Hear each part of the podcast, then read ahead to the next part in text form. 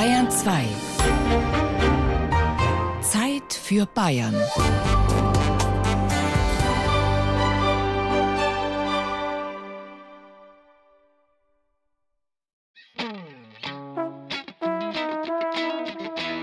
Eins und eins, das macht ja wieder eins. Also jedenfalls heute in unserem Feiertagsfeuilleton. Ich bin Ewald Ahrens und freue mich, dass Sie dabei sind. Im Rechnen sind wir vielleicht nicht so gut. Aber diese Sendung zum Tag der deutschen Einheit vereint dafür auch eine ganze Menge Gegensätze. Viel Spaß damit.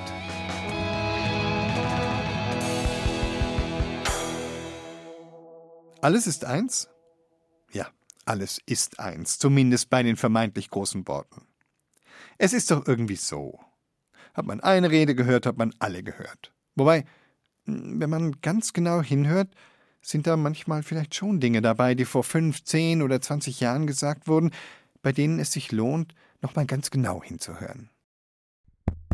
Die Herstellung der Einheit war ein gewaltiges Werk. Dieser 3. Oktober 1990 war ein wirkliches Geschenk. In den vergangenen fünf Jahren geschafft und geschaffen haben, der 20 Jahre seit die Bilanz im 25. Jahr der deutschen Einheit. Wunderschön, dass wir heute in Deutschland, dass ich aus den neuen Bundesländern komme, auch heute Bundeskanzlerin für ganz Deutschland sein kann. Ich werde alles in meiner Macht Stehende tun, damit dem Missbrauch des Asylrechts so schnell wie möglich ein Ende Unser gesetzt Land wird. ist keine Insel. Der Islam gehört inzwischen auch wird zu noch viel stärker von Menschen geprägt sein, deren Wurzeln fern von Deutschland liegen. Was ist eigentlich gut daran, deutsch zu sein? ich finde wir also es ist vor weniger, allem, was uns noch trennt, sondern Alte vielmehr und neue Gräben zu überwinden. Mitmenschlichkeit erweist sich vor allem gegenüber dem Schwächeren. Wir wollen uns ja auch untereinander danach richten und die allermeisten Deutschen tun es. Wir sind kein Volk von Extremisten. Im Osten so wenig wie im Westen.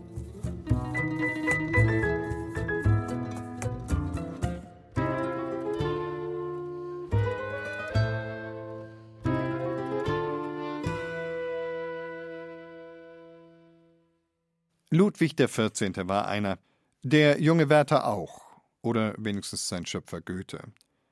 Harry Potter auch. Influencer. Leute, die hohe Schuhe für Männer zum Trend machen oder unmodische schwarze Brillen oder, mm, was so ein bisschen bedenklich ist, den Selbstmord bei unglücklicher Verliebtheit. Influencer setzen Trends. Und das erhofft sich die Stadt Hof, die jetzt nicht unbedingt als Boomtown bekannt ist.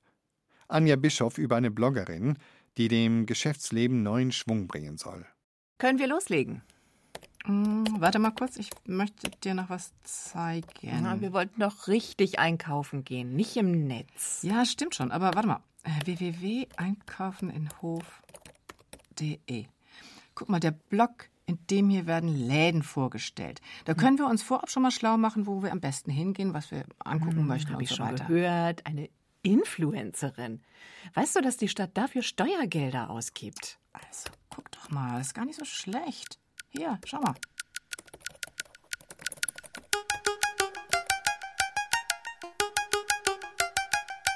Zunächst ist es ein städtisches Projekt. Influencer Marketing ist nichts Neues. Blogging ist nichts Neues. Was tatsächlich neu ist, ist, dass wir nach unserer Kenntnis die erste Stadt sind, die eine professionelle Influencerin bei sich angestellt hat. Rainer Kraus sitzt in seinem Büro im ersten Stock des Rathauses im Herzen der Stadt Hof. Wenn der Stadtsprecher aus dem Fenster blickt, sieht er die Hauptschlagader der Stadt, die Ludwigstraße, einen Abschnitt der Hofer Einkaufsmeile. Manchmal wird ihm das Herz schwer, denn vor ein paar Jahren war hier mehr los. Der Onlinehandel nimmt zu, die Umsätze gehen natürlich äh, oft zurück. Deswegen wollen wir ähm, unsere Geschäfte bestmöglich beraten, dass sie sich eben äh, so aufstellen können, dass beides funktioniert, der stationäre Einzelhandel mit einem vernünftigen Internet- und Digitalkonzept. Und hier kommt sie ins Spiel. Bloggerin Deborah Fikenscher. 30 Jahre alt, das Aussehen eines Engels und die Schreibfeder eines begeisterten Teenagers. Ich habe vorher Design studiert und natürlich kann man Bloggen und Design kreativ gut kombinieren. Ich habe ja in großen Metropolen wie Peking, München oder Hamburg gelebt. Ich bin trotzdem immer gerne aus Peking zurückgeflogen. Tatsächlich nach Hof, einmal wegen meinem Zahnarzt, der ist top, und zum anderen auch wegen dem Shopping, weil es hier einfach so besondere Läden hat, wo es anders wo nicht gibt. Sie ist uns aufgefallen, weil sie zum einen eine Hoferin ist, das heißt, sie hat den großen Vorteil, dass sie sich hier auskennt und zum zweiten, weil sie natürlich bereits eine große Followerschaft äh, beispielsweise auf Instagram hatte, also auf ein großes Netzwerk zurückgreifen kann. Mit rund 27.000 Followern ihres privaten Auftritts Seven Days Love auf Instagram gilt Deborah Fikentscher als Mikro-Influencerin. Ein Influencer oder Beeinflusser ist jemand, der im Netz ein Produkt vorstellt, das dann von vielen Menschen gekauft wird. Hat ein Influencer mehr als 100.000 Menschen, die ihm folgen, kann er das Mikro weglassen. Bekannteste Beispiele in Deutschland sind die Modezwillinge Lisa und Lena mit knapp 14 Millionen Followern. Deborah Fikentscher allerdings bevorzugt die Bezeichnung Bloggerin. Als solche macht sie nicht nur Werbung für ein Produkt, sie erzählt auch Geschichten. Oft stellen wir auch die Person, die dahinter steht, einfach mit vor. Und das ist ja eben dieses Blogger-Marketing, weil wenn man durch die Straßen geht als normaler Kunde, sieht man die Produkte im Schaufenster und durch einen Blog kriegt man aber einen tieferen Einblick. Da wird ein Text geschrieben, wer verkauft da, wie alt ist vielleicht dieser Laden, wie lange besteht er schon. Diese Hintergründe erfragt Deborah Fikentscher bei ihrem ersten Besuch im Geschäft des Hofer Einzelhändlers. An ihrer Seite ist dann immer Ehemann Mirko. Sein Job ist genauso wichtig wie der seiner Frau, denn er ist der Fotograf des Blogs.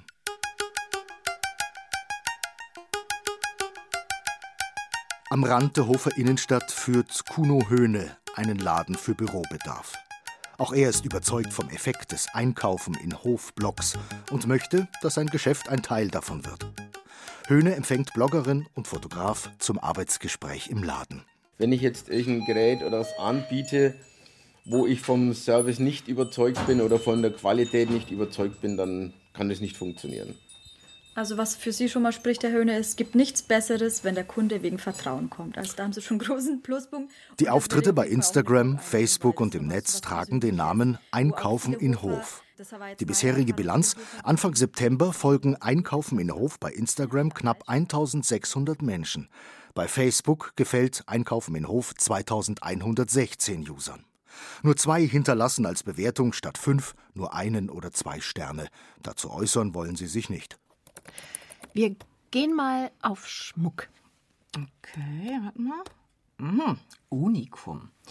Da steht, bereits beim Reinkommen entfährt dir ein großes Wow. Hier wirst du auf jeden Fall fündig, egal ob du was Bestimmtes gesucht hast oder nicht, denn hier wird das Individuelle und das Überraschende ganz groß gefeiert. Also, für diese Jugendsprache, ja, mit diesem aufdringlichen Geduze fühle ich mich ein bisschen zu alt. Und dann diese ganzen Emoticons und Herzchen und Smileys, Oh, also nee. das macht man heute halt so. Also ich stehe eher auf die Fotos. Die können wenigstens nicht rumlabern. 200 Meter vom Rathaus entfernt versorgt das Lederhaus Neumeister die Hofer seit mehr als 80 Jahren mit Taschen, Bekleidung und Artikeln aus dem Pferdesport. Julia Neumeister hat sofort zugesagt, als Deborah Fikentscher das Traditionshaus in den Einkaufen in Hofblock aufnehmen wollte. Rückblickend ist sie darüber sehr froh. Um diese Einkaufen-Hof.de Seite interessanter für den Endkunden zu machen, muss gezeigt werden, auch wenn natürlich wir Leerstand haben und natürlich Filialisten haben, aber dass es noch ganz viele kleine Boutiquen, Geschäfte gibt, dass es sich trotzdem mal lohnt, in die Stadt zu gehen und nicht immer nur äh, das Kaff, da ist ja nichts mehr, da kriegst du ja nichts mehr. Da muss man das Positive in den Vordergrund stellen und nicht immer nur bereden, dass überall die Lichter ausgehen. Und so ganz ist es ja auch noch nicht. Von Julia Neumeister bekommt der Einkaufen in Hofblock ein ganz großes Daumen hoch, weil er das Schöne, das Positive abbildet und keinen Pessimismus zulässt. Seine Seele sind die Texte von Deborah Fikentscher. Auch wenn die Formulierungen manchmal übertrieben euphorisch erscheinen, die Bloggerin meint jedes Wort ernst. Mein Professor hat immer früher im Studium gesagt, wenn ich etwas mache, dann muss es zu 100 Prozent meinem Herz passen, dann klingelt es im Herz. Und bei jedem Blogpost, den schicke ich erst ab, wenn es in meinem Herzen klingelt. Auch wenn es absurd erscheint, beim Versuch, potenzielle Kunden vom Wohnzimmer in die Stadt zu locken, kann das Internet äußerst hilfreich sein. Denn obwohl der Erstkontakt zwischen Kunden und Einzelhändler im Netz stattfindet, kann eine persönliche Ebene entstehen, die das Bummeln durch die Innenstadt sogar noch toppt. Deborah Fikentscher weiß, dass die Hemmschwelle, einen neuen Laden zu betreten, verschwindet, wenn der Kunde ihn aus den sozialen Netzwerken schon kennt. Da ist eine ganz andere Basis dann plötzlich durch das Internet geschafft worden. Wenn eine Stadt für Werbung für ihre Einzelhändler Geld in die Hand nimmt, ist sie in Not. In Hof mit seinen 47.000 Einwohnern ist es nicht nur die Konkurrenz im Internet, die Probleme bereitet. Es ist auch die Hofgalerie, ein im Herzen der Stadt geplantes Einkaufszentrum, das ein Investor aus Luxemburg bauen möchte. Die Einzelhändler wollen gewappnet sein und drängen die Verwaltung, sie zu unterstützen. Der Block ist dabei nur ein Puzzleteil. Und wer an Schleichwerbung denkt, liegt falsch, versichert Stadtsprecher Rainer Kraus. Natürlich ist es Werbung. Wir wollen ja auch Werbung machen und wir wollen ja auch für den Standort werben. Kritische Stimmen diesbezüglich wird es immer geben. Am Ende orientieren wir uns daran einfach, ob die Zahlen stimmen und was uns die Händlerschaft dann auch sagt, ob das etwas bringt oder nicht. Und aktuell sehen wir uns da auf einem sehr guten Weg. Das Medieninteresse, das Interesse der Kommunen, das das Ganze mit sich bringt, äh, spricht zudem Bände. Ich gehe davon aus, dass es Nachahmer geben wird. Puh, tun mir die Füße weh. Warte mal, dann gucke ich gleich mal auf dem Handy in den Blog und suche Mhm. uns ein Restaurant, das wir noch nicht kennen. Mach das, aber such bitte eines aus, das ein großes Wow für seine stylischen Cocktails bekommt. Ihnen haben wir das demokratische Gold in der Flagge der Bundesrepublik Deutschland zu verdanken. Sie standen einstmals für den Mut, gegen Napoleons Tyrannei aufzustehen, und Sie waren die Ersten, die wirklich für Deutschlands Einheit kämpften. Die deutschen Studentenverbindungen. So konservativ wie heute waren sie nämlich nicht immer. Wobei, auch heute gibt's frischen Wind bei den Burschenschaften. Zum Beispiel haben jetzt auch Frauen eigene Verbindungen. Barbara Bogen stellt so eine Damenverbindung aus Erlangen vor.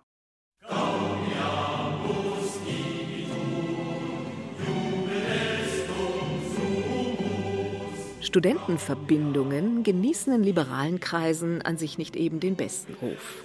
Man stellt sie sich vor als reichlich rüde Macho-Vereine, ultra-hierarchisch organisierte, autoritäre Eliteclubs, als konservative bis reaktionäre Bünde, von denen Frauen traditionell ausgeschlossen sind. Man stellt sie sich vor in Uniform, singend, fechtend, saufend und imaginiert sie im Jahr 2018 bestenfalls etwa als aus der modernen Zeit gefallene komische Käuze, schlimmstenfalls als ewig gestrige, von denen nicht wenige ein zumindest zweifelhaftes Verhältnis zu Rechtsnationalismus, gar Rechtsextremismus unterhalten. Naja, ziemlich verstaubt sowas eben, oder?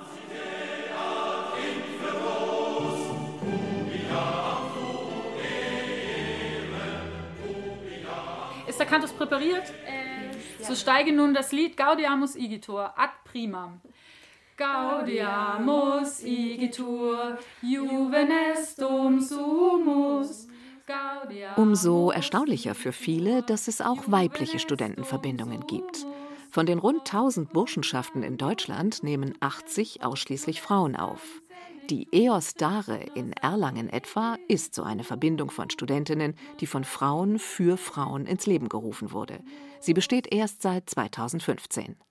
Caroline Strobel, die derzeit gerade an der Uniklinik in Erlangen promoviert, gehört zu den ersten Mitgliedern. Mein erster Kontakt zu einer Verbindung war eigentlich auch über meinen Cousin. Das ist eine musische Verbindung. Also wir hatten schon immer einen großen Hang zum Theater. Und da bin ich dann quasi auch da dazugestoßen, habe damit Theater gespielt und habe mich eigentlich sehr gut auch mit den ganzen Leuten dort verstanden. Wir waren sehr gut befreundet.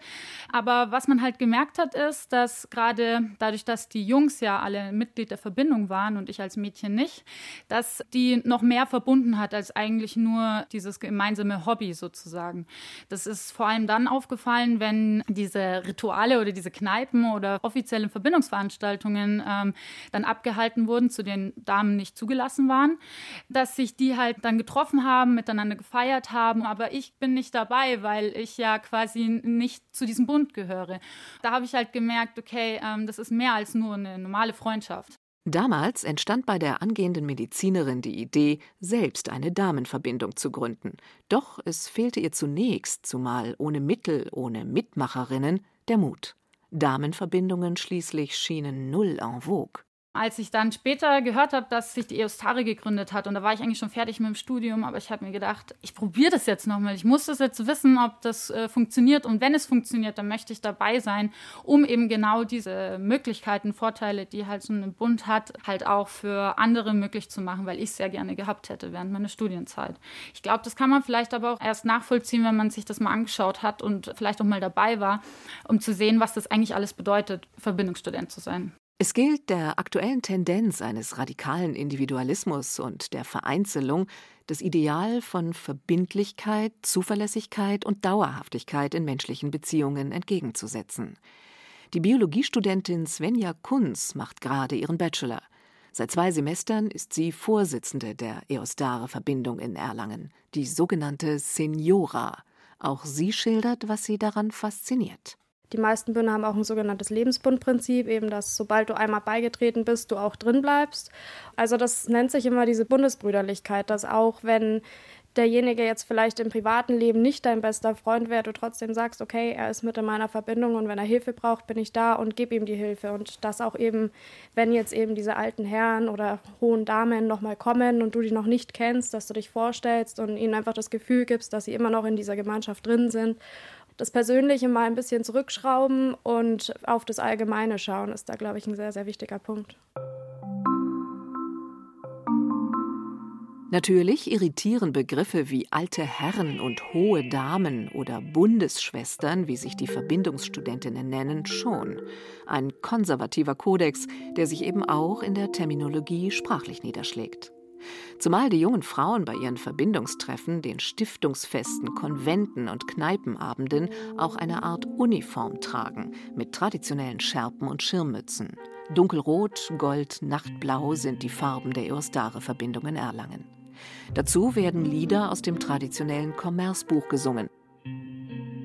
Das lateinische Wort wiegt nach wie vor viel in der Damenverbindung. Tempus est etiam maiori conari lautet das Verbindungsmotto. Ein Zitat, das auf den römischen Geschichtsschreiber Titus Livius zurückgeht. Es ist Zeit, etwas Großes oder Neues zu wagen, heißt das in der Übersetzung. Lisa Goppelt studiert Lebensmittelchemie und ist die jüngste in der Verbindung. Die Frauencommunity betrachtet sie als eine Chance zur Veränderung, die alten traditionellen Strukturen durch neue Ideen aufzubrechen. Ich denke, dass dieses zutrifft. Es ist Zeit, etwas Neues zu machen und etwas Neues zu gestalten. Und ich denke, das können wir eben noch relativ gut. Also uns gibt es seit ein bisschen mehr als drei Jahren. Und bei uns sind noch nicht diese Strukturen vorhanden, wie jetzt bei Männerbünden, die schon über 100 Jahre existieren.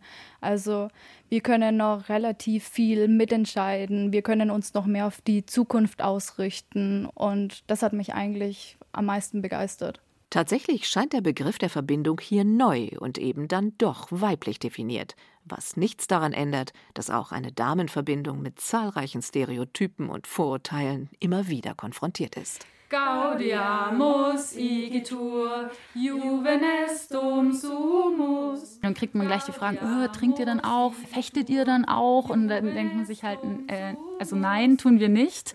Und das hat auch Gründe, weil darum geht es nicht. Es, wie gesagt, es geht halt eher darum, äh, die Studentenverbindung für Frauen halt für uns zu definieren.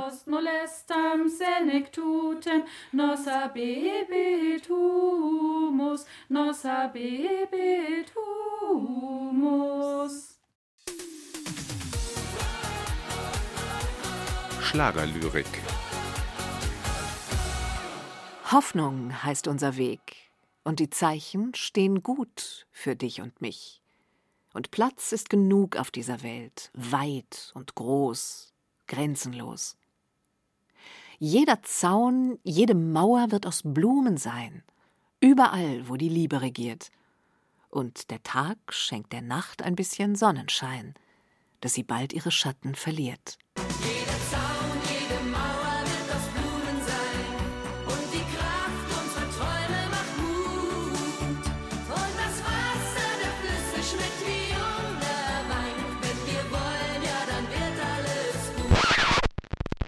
Nicole. Jeder Zaun, jede Mauer wird aus Blumen sein. Die einen können nur bei offenem Fenster schlafen, die anderen brauchen die Sicherheit heruntergelassener Jalousien und verschlossener Türen. Und Ob wir eher Offenheit lieben oder klare Ordnung, das ist wohl auch eine Sache der Erziehung, vielleicht auch eine Sache der Sozialisation. Schauen wir doch mal über unseren bayerischen Tellerrand. Rachel Gilliot, Leiterin des Deutsch-Französischen Instituts in Erlangen, erzählt von den kleinen Unterschieden zwischen deutschen und französischen Schulen. Bonjour, je m'appelle Rachel Gilliot, ich bin Rachel Gilliot, ich bin 40 Jahre alt, komme aus Frankreich, das hört man auch, aus Dunkerque und äh, lebe mittlerweile 15 Jahre hier in Erlangen. Offene und geschlossene Türen. Ein Sinnbild für die Schulkultur in Deutschland und Frankreich. Das ist für deutsche Ostdeutschschüler immer so ein bisschen schwierig, wenn sie in Frankreich sind, was da die Schule an sich angeht. Also man äh, kommt einfach nicht so rein und raus, äh, wie man möchte. Wenn man, ja, sag ich mal so ab halb acht dann ankommt, dann sind die Tore natürlich da äh, geöffnet. Aber ab einem gewissen Zeitpunkt wird zugesperrt. Und wer zu spät kommt, muss dann anläuten. Ne? Und dann ist immer so jemand da, der da prüft, wer dann reinkommt, ob es ein Schüler ist oder nicht. Ich kannte das nicht anders. Insofern war es für mich ganz normal, äh, wenn eine Stunde entfallen ist, da musste man eine extra Bescheinigung holen oder die Eltern wurden angerufen und gefragt, ist es äh, in Ordnung, dass das Kind dann schon äh, früher nach Hause geht oder so. Das war alles streng geregelt. Allerdings mit 15 hatte ich so einen Austausch mit einer Schule in München und da kam ich an an der Schule und war sehr überrascht, zu sehen, wie unterschiedlich das ist. Also 13 Uhr Unterrichtsschluss und überhaupt, es wurde im Unterricht auch getrunken oder gegessen. Und es war so einfach eine andere Kultur. Und das fand ich dann sehr überraschend, weil ich das natürlich nicht so kannte von der französischen Schule aus. Und das fand ich natürlich toll, weil ich habe gesagt, ah, die haben so viel Freiheit. Regeln und Strukturen. Rachel Gilliots Tochter in der französischen Schule. Sie wollte zur französischen Schule gehen. Und manchmal hat sie gesagt, es war auch ein bisschen Militär. Viele würden sagen, das ist, das ist ja nicht gut fürs Kind, ne? weil da ist es immer so unter Kontrolle sozusagen. Aber das ist auch beruhigend für die Eltern zu wissen, was da läuft. Ich weiß nur, ich kenne natürlich auch viele französische Eltern und wenn sie dann erstmal in Frankreich gelebt haben und dann sind sie hier, da sind sie erstmal entsetzt dass es so offen ist und so frei und das ist für sie ein völlig anderes Gefühl und manchmal sagen sie, was, das Kind dann geht einfach so allein zur Schule, wird nicht gebracht oder dass da an deutschen Schulen, dass man irgendwie mm, so rein und raus geht, ohne dass er jemand da steht und fragt. Das kann manchmal ein bisschen so Eltern ein bisschen so beunruhigen, also französische Eltern. Ne? Pauken, diskutieren, fürs Leben lernen. Es sind andere Kultur, auch Schulkultur. In Deutschland heißt es ja, man muss sich auch Gedanken machen, man muss sich das aneignen. Und ich habe das Gefühl, man hat auch so andere Ansprüche, dass irgendwie auch Schüler schnell selbstständig und eigene Gedanken noch entwickeln und es ist vielleicht dann mehr Austausch da. Und wenn man noch mal die Wahl hätte? Jetzt haben Sie mich. äh, ich würde wieder zur französischen Schule gehen. Wer sagt denn das Spannende, bahnbrechende Experimente mit Nahrung nur auf der internationalen Raumstation in der Schwerelosigkeit stattfinden können? Da hat die unterfränkische Bäckerei von Axel Schmidt im kleinen Örtchen Franken-Winheim im Landkreis Schweinfurt doch auch etwas zu bieten. Und der Unterschied zu Experimenten im absolut lautlosen All ist, in Franken-Winheim konnte man zum Beispiel ACDC in all ihrer Heavy-Metal-Pracht dröhnen hören – und wie das zusammenhängt, erklärt Ihnen Thibaut Schremser. Wer Bäckermeister Axel Schmidt so zuhört, wie er über Qualität spricht.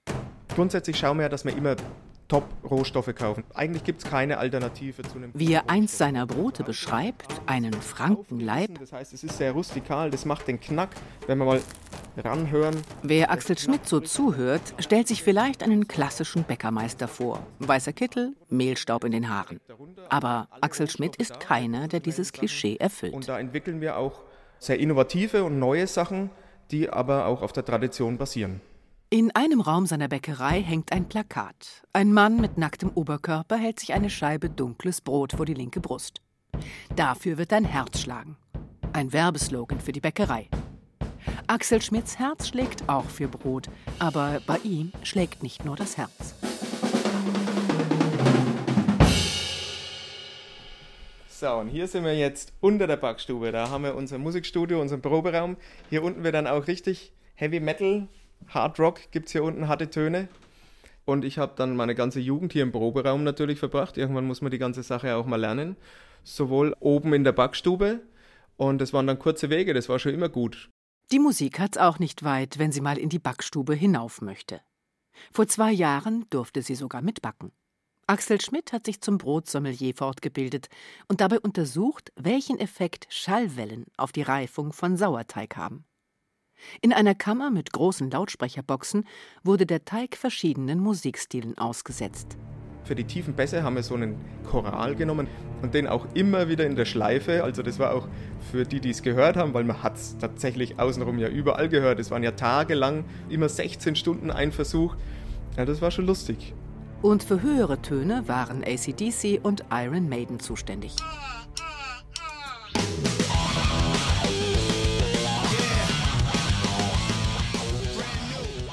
Eine weitere Teiggruppe wurde mit Ultraschall malträtiert. Eine Kontrollgruppe ist ohne Schalleinwirkung gereift. Es war ja auch erfolgsträchtig. Einmal hatte ich da ein super Ergebnis bei der Sommelierprüfung damit und andernfalls weiß ich jetzt auch, welche Musik der Teig so mag. Ultraschall mag er am liebsten, aber bleiben wir bei erfolgsträchtig. Für Axel Schmidt hatte diese kuriose Versuchsreihe auch noch einen ganz anderen Erfolg. Aufmerksamkeit. Er war in der Zeitung, im Radio, im Fernsehen, hat inzwischen sogar seine eigene Fernsehshow bei TV Mainfranken. Das liegt sicher nicht allein am Heavy-Metal-Brot, aber geholfen hat diese Geschichte bestimmt.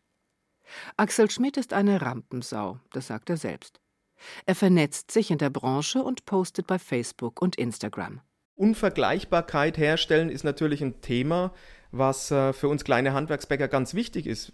Denn es gibt ja überall Brot, es gibt überall Brötchen in jedem Supermarkt, Aufbacksachen. Und dann ist die Frage, warum sollte man denn bei mir kaufen? Und dann muss man natürlich sagen, ja, na klar, weil hier gibt es das, wir machen das ganz besonders. Oder einfach nur, der Bäcker ist mir sehr sympathisch, weil er die gleiche Musik hört wie ich. Also es gibt viele, viele Kaufgründe beim Kunden. Und ähm, ja, wieso nicht äh, zeigen, was man denn gerne macht? Und der Bäcker mit langen Haaren und Ziegenbart zeigt gerne, was er mag. Das Heavy-Metal-Brot hat er einige Zeit lang auch in seinem Laden verkauft, aber inzwischen hat er in der Auslage Platz für Neues geschaffen. Er tüftelt an einem Kaffeebrot, möchte mit Hilfe von Cranberry und Rosinengärung spezielle Backhefe herstellen. Er hat eine Showroom-Backstube eingerichtet. Dort wird er demnächst Backkurse anbieten. Aber auch Firmen können ihn für Teambuilding-Seminare buchen und auch Junggesellenabschiede kann man dort feiern. Ich nenne es ganz gern Back-Entertainment, weil es einfach einen riesen Spaß macht für alle, die dabei sind und Wissen dabei ist, was dann was bringt für hinterher und für länger. In diesen Tagen jährt sie sich zum hundertsten Mal. Revolution in Deutschland. Wie Kartenhäuser sind damals die deutschen Monarchien gefallen – im englischen Garten rät ein mitfühlender Arbeiter dem bayerischen König, der so seinen Herbstspaziergang macht: Majestät, Gängersam, wir haben eine Revolution. Und am selben Abend fährt der König auf der Flucht aus München mit dem Automobil auch noch in den Graben. Und die folgende Räterepublik Bayern mit AI schmeißt ihm auch noch das königliche Y aus dem Namen Bayern hinterher. Nichts soll an die Monarchie erinnern. Eine faszinierende Folie für ein Buch über diese Umbruchszeit. Roter Frühling heißt Norbert Göttlers Roman, der 2004 erschienen ist und jetzt zum Jubiläum im Allitera Verlag neu aufgelegt worden ist. Tanja Gronde hat ihn gelesen und mit dem Autor gesprochen. Unsere Familie wohnt hier mehr oder weniger seit 400 bis 500 Jahren, hat jetzt aber mit der Republik nichts zu tun gehabt. Aber in nicht weiter Entfernung ist mir immer schon ein Gedenkstein aufgefallen. Da steht nur drauf für drei oder vier gefallene Soldaten. Ursprünglich habe ich mir keine Gedanken gemacht und es hat sich herausgestellt, das sind gefallene Soldaten im Zuge der Schlacht um Dachau der Räterepublik. Ich glaube, dass Bayern heute viel mehr geprägt ist von dieser Zeit, als wir meinen und auch das war eine Motivlage für mich, den Roman zu schreiben, weil ich schon immer wieder gemerkt habe, dass viele Leute davon wenig wissen oder gar nichts. Welche Farbe hat das Mündungsfeuer eines Erschießungskommandos? Cadmiumgelb oder Titanweiß mit einem Hauch Karmesinrot oder doch eher Orange und Kobaltviolett? Hier in Dachau gab es nicht nur die Schlacht um Dachau mit der Räterepublik, sondern auch die Künstlerkolonie Dachau Es war ein Zubrot von vielen aktiven und arrivierten Künstlern, Malschulen zu unterhalten. Und da waren gerade diese Frauentypen stark vertreten. Ja, mit Reformkleidern, rauchend, oft aus guter Familie, aber ganz was anderes wollend. Und das war vielleicht so ein kleines Vorbild für die Hauptprotagonistin, ja, die sich dann in meinem Roman ja breit gemacht hat. Kampfeslustig sprang Sophie von ihrem Stuhl auf und rief: Ich schwöre dir, Vati, es vergeht kein Jahr und ich werde auf der Akademie weiter studieren. Sei nicht albern, Kleines. Du weißt doch, dass Frauen in Deutschland kaum irgendwo in Kunstakademien aufgenommen werden. Noch nicht, aber bald, flüsterte sie ihrem Vater sibyllisch ins Ohr. City runzelte verständnislos die Augenbrauen. Ich weiß nicht, wie du dir das vorstellst. Das Hochschulgesetz sagt eindeutig, dann werden wir das Hochschulgesetz eben ändern. Wer ist wir? Wir Marxisten, Fatih. Also es gibt außer der Sophie City zwei weitere Protagonisten, zwischen denen sie dann letztlich auch steht und an denen sie dann auch zerbricht, letztendlich. Einer kommt desillusioniert aus dem Krieg zurück, aus dem Ersten Weltkrieg. Die kamen scharenweise zurück wussten nicht mehr, für was sie überhaupt gekämpft hatten, depressiv, viele auch drogenabhängig, das weiß man historisch, weil sie natürlich verwundet waren, weil ihnen dort Morphium verabreicht wurde und dann gab es noch eine Packung mit so nach Hause und damit war es das. Ja. Alex wollte nicht nach Hause, zumindest nicht sofort. Warum konnte er nicht beantworten? Unschlüssig packte Alex den schweren Armeerucksack und warf ihn über die gesunde Schulter – Langsam begann er sich durch die Menschenmenge des Bahnhofvorplatzes einen Weg Richtung Innenstadt zu bahnen.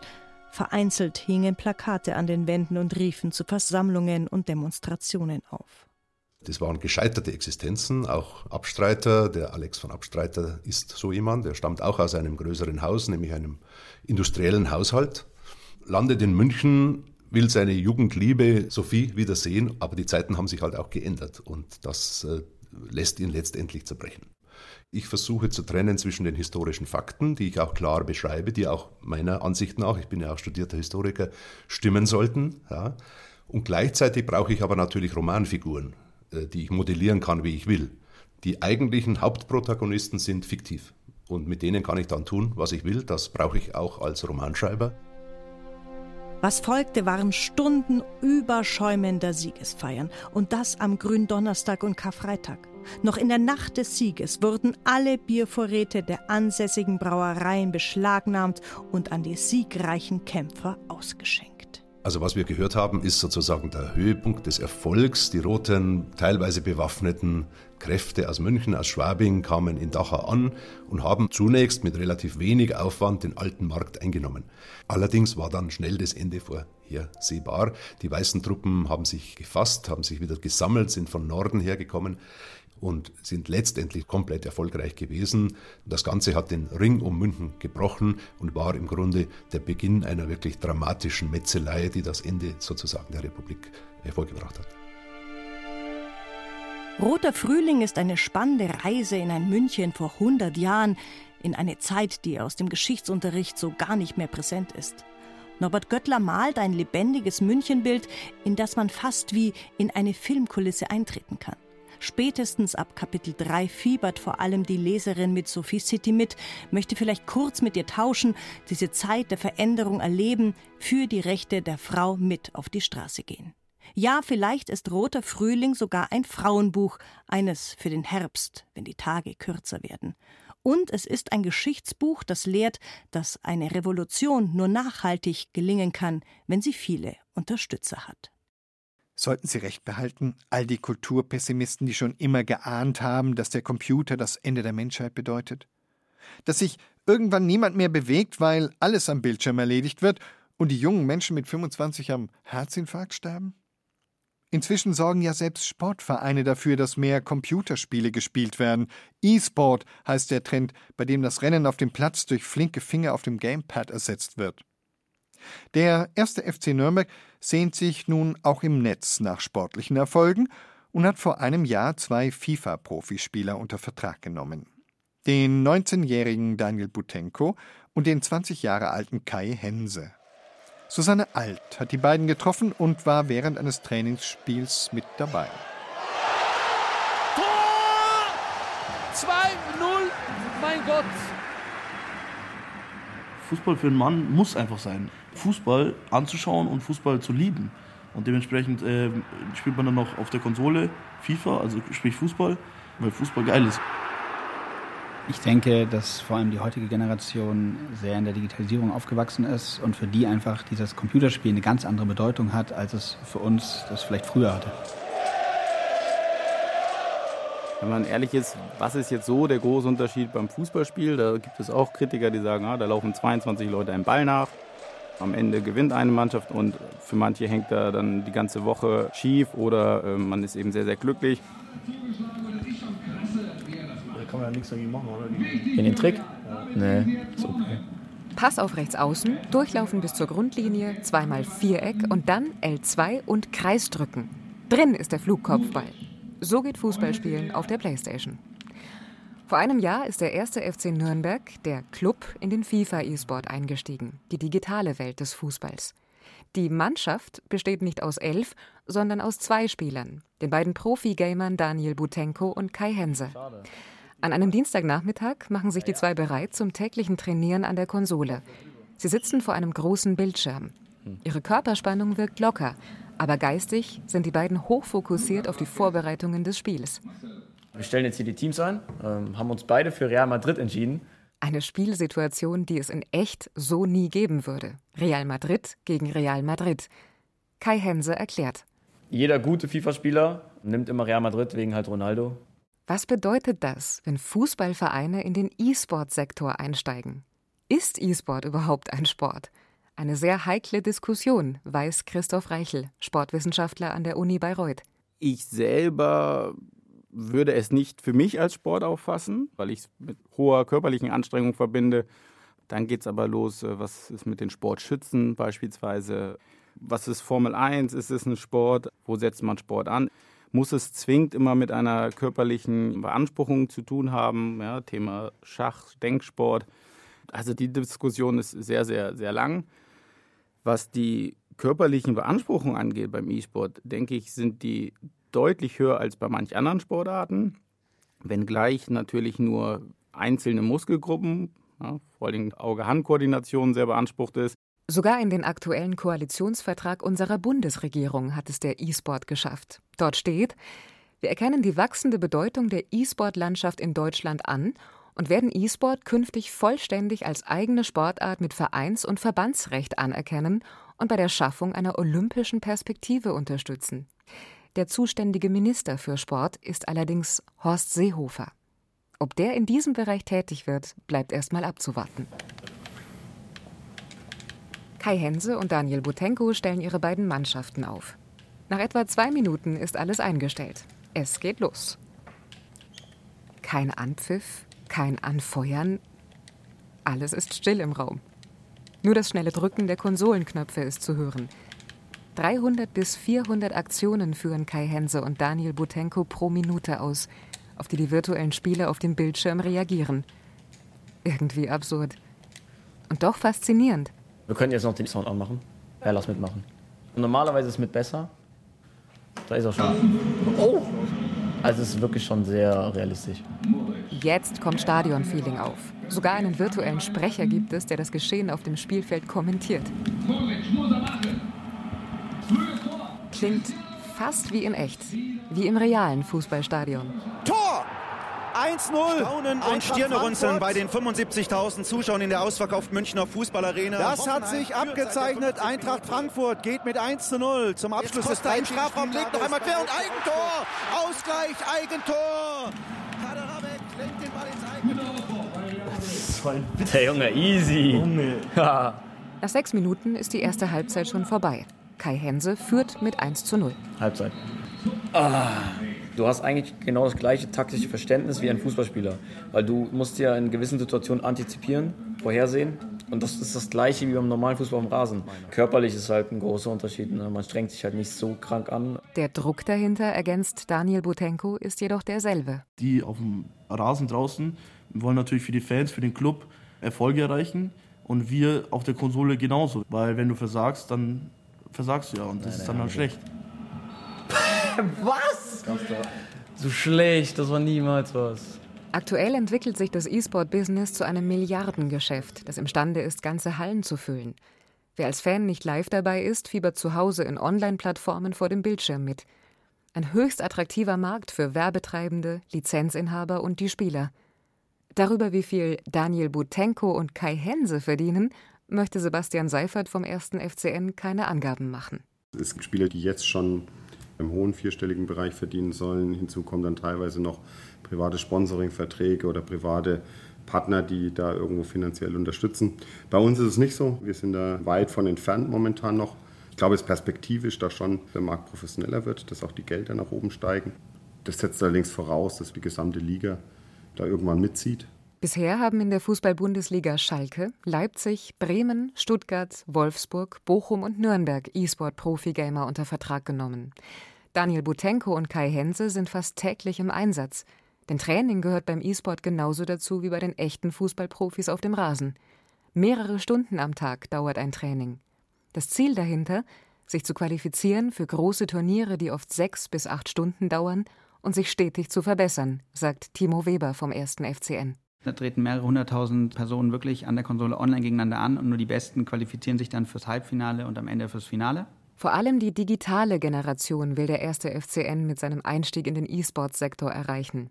Die virtuelle mit der realen Welt verknüpfen, wie Sebastian Seifert erklärt. Wir wollen nicht Fans oder Sympathisanten vor die Konsole kriegen, sondern eigentlich ist ja der Umkehrschluss. Eigentlich versuchen wir letztendlich einen virtuellen Spieler oder einen Jugendlichen, der in der virtuellen lebt, eigentlich ähm, zu konvertieren in die reale Welt. Letztendlich wollen wir ihn ja schon an den Verein heranführen, wollen ihn an den realen Sport heranführen und ihn dann letztendlich auch zum Fan machen. Neue Zielgruppen sollen gewonnen werden. Doch wenn man Sebastian Seifert zuhört, dann geht es dem ersten FCN nicht in erster Linie um eine Ausweitung der Geschäftsfelder, sondern um die Zukunft des echten Fußballs auf dem Platz. Ich glaube, es wird immer schwieriger, Jugendliche oder junge Erwachsene 90 Minuten zum realen Fußballspiel bewegen zu können, egal ob aktiv oder passiv. Und im virtuellen Spielfeld ist es, glaube ich, schon so, dass wir den Zugang zu den Zielgruppen leichter herkriegen. Tor! Und das kurbelt das Spiel sicherlich an. So bunt sieht es also aus in Bayern am Tag der deutschen Einheit. Digitaler Fußball und Heavy Metal Sauerteig. Also man weiß nicht ganz genau, ob Edmund Stoiber sich das damals so vorgestellt hat, als er von der digitalen Revolution in Lederhosen gesprochen hat. Aber so unterschiedlich kann Bayern eben sein und ist doch eins. Das wäre für ganz Deutschland doch auch schön.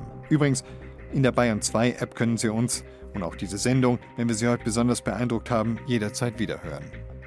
Mein Name ist Evan Ahrens und ich wünsche Ihnen noch einen offenen und heiteren Tag der deutschen Einheit.